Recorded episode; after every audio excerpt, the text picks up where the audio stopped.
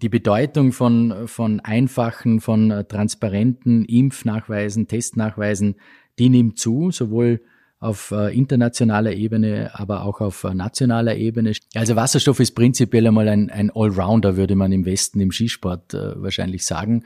Äh, ich glaube auch, dass Wasserstoff ein wesentlicher Faktor äh, in der Energiewende sein wird. Das ist sozusagen der Game Changer. Was hat Bill Gates damit zu tun? Kurz und bündig, der Podcast des Wirtschaftsbundes. Unser Service für die heimischen Unternehmerinnen und Unternehmer.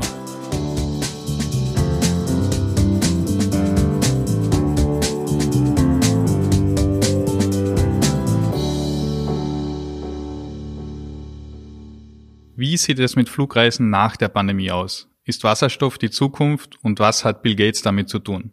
Darüber spreche ich heute mit Magnus Brunner, Staatssekretär im Umweltministerium. Mein Name ist Valentin Petritsch und herzlich willkommen zu einer neuen Folge von Kurz und Bündig. Lieber Magnus, vielen Dank, dass du heute bei uns bist. Danke für die Einladung. Bill Gates hat ja kürzlich ein neues Buch zum Thema Klimaschutz herausgebracht. Du konntest dich als einer der wenigen mit ihm darüber austauschen. Wie war das?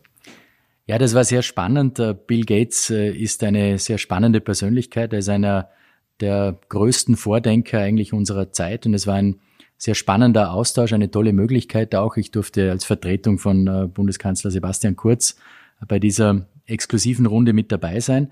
Und in seinem Buch zeigt er eigentlich sehr viel neue und spannende Wege auf und auch Maßnahmen auf für einen effektiven und effizienten Kampf gegen den Klimawandel ähm, der setzt dabei aus meiner Sicht auch die richtigen Schwerpunkte, äh, die äh, eigentlich sich mit unseren, mit unseren Grundhaltungen auch decken, äh, nämlich dass Innovation der Schlüssel für eine nachhaltige äh, Zukunft ist. Ähm, wir sind, wir waren uns einig, dass die Technologien von heute alleine wahrscheinlich nicht reichen werden, um unsere äh, ambitionierten Ziele zu erreichen. Äh, weil Klimaschutz ist ein Innovationsmotor auch auf der anderen Zeit und wir müssen, und das ist auch sein Credo, äh, in Zukunftstechnologien äh, investieren. Gates sagt zum Beispiel, dass wir erst 30 äh, Prozent der Technologien insgesamt, die wir für diese Zielerreichung brauchen, kennen überhaupt. Und unter anderem sieht er den grünen Wasserstoff als große Chance für die Energiewende. Wo seid ihr euch nicht einer Meinung? Ja, wir haben äh, zwei Themenbereiche, die in seinem Buch auch beschrieben werden, wo wir uns nicht, äh, wo wir uns nicht äh, decken. Das eine ist die Atomkraft. Österreich hat da ganz eine andere Tradition. Wir sind immer schon gegen Atomkraft gewesen. Die Kernenergie ist aus unserer Sicht nicht der richtige Weg, um den Klimawandel auch aufzuhalten, egal in welcher Form auch immer. Das ist zu gefährlich, ist weder nachhaltig noch äh, sauber aus unserer Sicht. Das sieht er anders. Er setzt äh, sehr stark auf die, auf die Atomenergie. Äh, wir setzen in Österreich auf 100 Prozent erneuerbaren Strom. Das steht im Regierungsprogramm mit den Grünen. Unser Ziel ist ja bilanziell 100 Prozent Ökostrom aus Österreich für Österreich bis 2030 zu erreichen. Ja, und dann hatten wir in anderen Bereichen, waren wir auch nicht ganz einer Meinung, im, äh, im künstlichen äh, Fleisch beispielsweise, da sind wir auch anderer Meinung, da setzen wir äh, auf Regionalität und Natürlichkeit und äh, eher forciert äh, eher künstliches Fleisch. Also diese beiden Themenblöcke, äh, das hat uns getrennt. Bill Gates setzt sich ja für eine Klimaneutralität bis 2050 zum Ziel. Ist das realistisch? Ja, wo ich Bill Gates äh, zustimme, ist, ähm, dass Innovation eben der Schlüssel äh, zur Klimaneutralität ist. Und wir brauchen Investitionen äh, in klimafreundliche Technologien. Diese Klimaneutralität 2050, wir haben ja Klimaneutralität 2040 für Österreich bereits definiert. Das ist eine extrem schwierige Aufgabe, eine Mammutaufgabe, unglaublich ähm, ambitioniert. Ähm, Österreich und die ganze Europäische Union eigentlich ist hier Vorreiter mit den ambitionierten Zielen. Wie gesagt, Österreich bereits 2040 äh, äh, das Ziel, klimaneutral zu sein. Und diese Energiewende insgesamt kann aus meiner Sicht nur gelingen, wenn wir diese ambitionierten Zielen auch mit konkreten Maßnahmen hinterlegen. Und das ist aus meiner Sicht sind es drei Blöcke, drei Themenblöcke. Das ist ähm, Innovation, als Schlüssel. Das sind Investitionen natürlich in die, in die Zukunft, in diese Maßnahmen und auch eine Zusammenarbeit auf allen Ebenen. Das geht von Bund, Länder mit den Gemeinden, aber auch die Wirtschaft natürlich als äh, Kooperationspartner, äh, und die Gesellschaft insgesamt. Also diese Zusammenarbeit ist, glaube ich, ganz entscheidend. Du hast das angesprochen, Stichwort Investitionen. Wie sieht das in Österreich aus?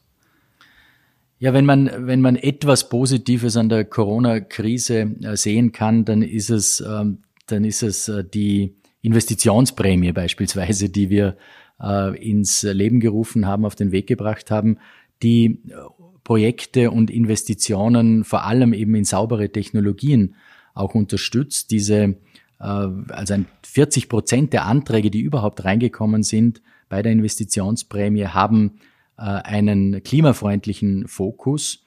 Und diese Geldern, die Gelder fördern natürlich auch äh, den Kampf gegen den Klimawandel und kurbeln auf der anderen Seite die Wirtschaft auch an. Das ist sozusagen eine, eine Win-Win-Situation, die wir hier äh, erreicht haben. Und äh, was Bill Gates natürlich hat, das ist eine gewisse Schlagkraft in, in dem Bereich. Äh, seine Investitionen, die in die Milliarden äh, gehen, äh, werden einen großen Innovationsschub in unterschiedlichen Bereichen auch verursachen. Ähm, und wenn wir diese Klimaneutralität, die wir uns zum Ziel gesetzt haben, auch erreichen wollen, dann müssen die Technologien günstiger werden. Die müssen leistbarer sein für die Bevölkerung ähm, und auch attraktive Geschäftsmodelle für Unternehmen bieten. Ich glaube, dass das ganz wichtig ist. Und äh, Bill Gates, und wir versuchen das oder sollten das in, in Europa und in Österreich auch mehr versuchen, fördert junge und innovative Unternehmen. Das ist äh, ganz entscheidend. Äh, da haben wir in Europa und in Österreich äh, natürlich noch etwas Luft äh, nach oben, was zum Beispiel Bürokratieabbau betrifft, was auch Zugang zu Risikokapital betrifft. Also da gibt es schon noch, glaube ich, Möglichkeiten. Auf der anderen Seite haben wir auch viele heimische Unternehmen, die bereits Spitzenreiter sind und international auch erfolgreich sind. Diese sogenannten Hidden Champions, von denen wir immer sprechen, da haben wir viele davon und ähm, diese Innovationskraft dieser Unternehmen ist gerade in Österreich sehr hoch, was vor allem die Nachhaltigkeit betrifft, was auch erneuerbare Energien betrifft und die sogenannten Green Techs im Gesamten. Also wir müssen uns da vielleicht konzentrieren, auch auf das Thema Speicherung beispielsweise. Das ist, glaube ich, entscheidend, auch wenn wir die Energiewende äh, schaffen wollen. Äh, wir müssen umweltfreundliche, umweltfreundliche Technologien einfach auch günstiger äh, machen, um den Markt entsprechend vorantreiben zu können. Umweltfreundliche Technologien. Bill Gates ist ja ein starker Verfechter ähm, vom Wasserstoff als Zukunftsenergie. Äh, wie siehst du das? Hat er da recht? da hat er auf jeden Fall recht. Also wir setzen äh, total auf das Thema äh, grünen Wasserstoff, erneuerbarer Wasserstoff. Äh, Sebastian Kurz hat das äh, vor Jahren schon äh, angeregt. Und äh, wir setzen sehr stark auf dieses Thema. Wir haben uns äh, also mit Bill Gates auch zu diesem Thema ganz konkret äh, ausgetauscht. Äh, ich glaube auch, dass Wasserstoff ein wesentlicher Faktor äh, in der Energiewende sein wird. Das ist sozusagen der Game Changer ähm, in der, in der Energiewende und äh, viele, die meisten in der Wissenschaft, in der Wirtschaft setzen ganz stark auf dieses Thema Wasserstoff. Ähm, und wir waren uns einig, äh, dass äh, dieses Thema Wasserstoff oder Wasserstoff insgesamt, grüner Wasserstoff, ein sehr großes Potenzial hat. Allerdings natürlich auch die Kosten, die noch zu hoch sind, entsprechend gesenkt werden müssen durch kluge Maßnahmen. Ähm, er meint auch, also Bill Gates meint auch, dass es der Schlüssel zur Speicherung sein könnte, wenn er auf der anderen Seite halt auch wettbewerbsfähiger äh, wird und äh, auch die Wirkungsgrade, die noch nicht so gut sind, äh, wenn diese Wirkungsgrade entsprechend gesteigert werden können.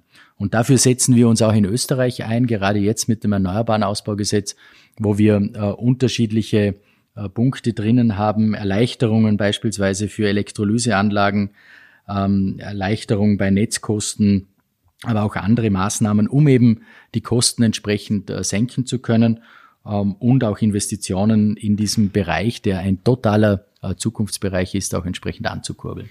Du hast es angesprochen, Wasserstoff ist auch ein Gamechanger in der Mobilität.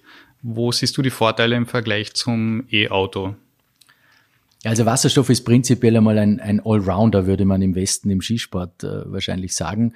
Äh, neben der Industrie, neben der Speicherung, die wir jetzt gerade äh, angesprochen haben, ist es auch, dass du recht, in der Mobilität ähm, ein, ein, wichtiger, ein wichtiger Faktor. Ähm, ich glaube, dass prinzipiell, dass wir die Herausforderung des Klimawandels nicht nur mit dem Ausbau des öffentlichen Verkehrs angehen können, auch natürlich, und dazu äh, stehen wir auch, aber wir müssen auch den Individualverkehr mitdenken und dort uns überlegen, wie kann dieser Individualverkehr äh, der Zukunft ausschauen, wie schaut diese letzte Meile, die oft äh, zitierte letzte Meile aus. Und da müssen wir einfach auch technologieoffener sein. Ähm, es braucht einfach andere Lösungen in dem Bereich. Und da spielt die Elektromobilität auf der einen Seite natürlich eine Rolle, wenn wir äh, im urbanen Bereich, im Individualverkehr äh, denken, da wird die Elektromobilität natürlich eine große Rolle spielen, die größte wahrscheinlich. Aber äh, wir müssen eben technologieoffen sein und beispielsweise auf der Langstrecke im Schwerverkehr äh, wird es vielleicht äh, der Wasserstoff sein, der erneuerbare Wasserstoff sein. Also da muss man offen sein, man muss viel ausprobieren. Äh, die Wiener Linien beispielsweise testen in Wien einen Wasserstoffbus mit, mit hervorragenden äh, Ergebnissen, die ÖBB einen Wasserstoffzug. Also es ist nicht, äh, nicht jede Technologie äh, überall anwendbar und da muss man individuelle Lösungen äh, entsprechend äh, finden. Also unterschiedliche Lösungen für unterschiedliche Bedingungen und deshalb müssen wir alle Technologien mitdenken. Die Corona-Krise hat ja vor keinem Bereich unseres Lebens äh, Halt gemacht, auch beim Verkehr nicht. Die Luftfahrt wurde, wie auch der Tourismus, hart von der Pandemie getroffen. Wie und wann kann ein Wiederhochfahren funktionieren? Ja, die Luftfahrt hat ein sehr hartes äh, Jahr hinter sich. Äh, sie ist heute auf dem Niveau von vor 26 äh, Jahren, ähm, Passagierminus von 75 Prozent. Also ein, ein unglaublicher Einbruch war ähm, als erstes wahrscheinlich von der Pandemie betroffen und wird noch am längsten äh, betroffen sein von allen äh, Wirtschaftszweigen. Ähm, diese Mutationen, die wir erleben, auf der anderen Seite auch strenge Reisebestimmungen natürlich werfen äh, die Branche immer wieder zurück auch. Und jetzt haben wir die Hoffnung, dass wir mit einem raschen Impffortschritt und auch mit dem flächendeckenden Testen eine leichte Entspannung dann für den Sommer, für den kommenden Sommer 2021 ähm, auch, auch erreichen können. Und wie kann man sich das Reisen dieses Jahr vorstellen? Ja, diese, die Bedeutung von, von einfachen, von äh, transparenten Impfnachweisen, Testnachweisen, die nimmt zu, sowohl auf äh, internationaler Ebene, aber auch auf äh, nationaler Ebene, Stichwort reintesten. Ähm, und da unterstütze ich auch natürlich sehr die Initiative von unserem Bundeskanzler, der jetzt wieder gefordert hat, den Europäischen Rat aufgefordert hat, Initiativen zu setzen, dass man sich dass man mit einem Pass beispielsweise äh, die Impfung nachweisen kann, aber auch nachweisen kann, dass man vielleicht bereits äh, äh, Corona infiziert war und dadurch auch entsprechende Vereinfachungen beim Reisen erleben kann.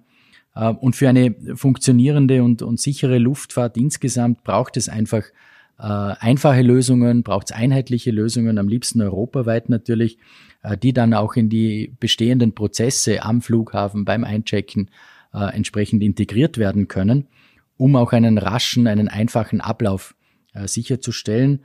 Und äh, dafür und darum treten wir für einheitliche Impfzertifikate auf europäischer Ebene auch ein.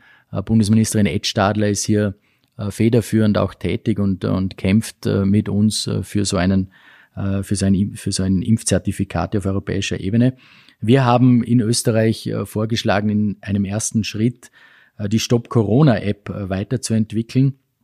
Und weil wir glauben, dass durch die entsprechenden Zusatzfunktionen die App abseits auch von Reise, von nur Reisetätigkeiten ähm, alltägliche Wege wie den viel zitierten Friseurbesuch, den, über den wir die letzten äh, Wochen doch viel gesprochen haben in Österreich, äh, auch entsprechend erleichtern äh, könnte. Also würde bedeuten, die Nutzer haben ihr Testergebnis am Handy, äh, die notwendigen Daten äh, werden dann verschlüsselt und äh, per QR-Code an den Kontrollierenden dann auch entsprechend ausgewiesen. Das wäre für die Unternehmen ein Vorteil, das wäre für die Besucher ein Vorteil, für die Benutzer ein Vorteil, weil rasch die notwendigen Informationen auch entsprechend erhalten werden würden und man spart sich dadurch auch unnötiges Rätselraten, ob die Dokumente jetzt valide sind, wo sie herkommen.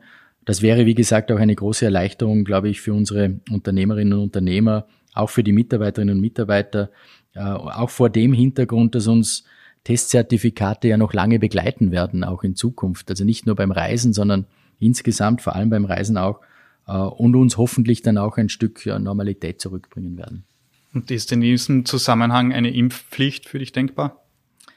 Wir sind in Österreich äh, gegen eine Impfpflicht. Wir setzen auf äh, Freiwilligkeit. Aber äh, klar ist, je früher äh, geimpft wird, desto besser. Jeder Tag, äh, an dem uns die Pandemie begleitet, äh, bedeutet auf der einen Seite mehr Unsicherheit in der Bevölkerung, bedeutet aber auch wirtschaftliche Schäden, ähm, auch Menschen, die um ihren Arbeitsplatz fürchten müssen, auch persönliche Einschränkungen natürlich. Ähm, und deswegen kann ich nur den Appell immer wieder wiederholen, äh, sich äh, so früh wie möglich impfen zu lassen. Ähm, nur wenn sich ausreichend Menschen impfen lassen, können wir diese Pandemie auch entsprechend überwinden und dann auch die Einschränkungen, die uns alle belasten, äh, hinter uns lassen. Und jetzt kann man natürlich einwenden, na ja, wir würden uns ja gern impfen lassen, aber wir haben keinen Impfstoff.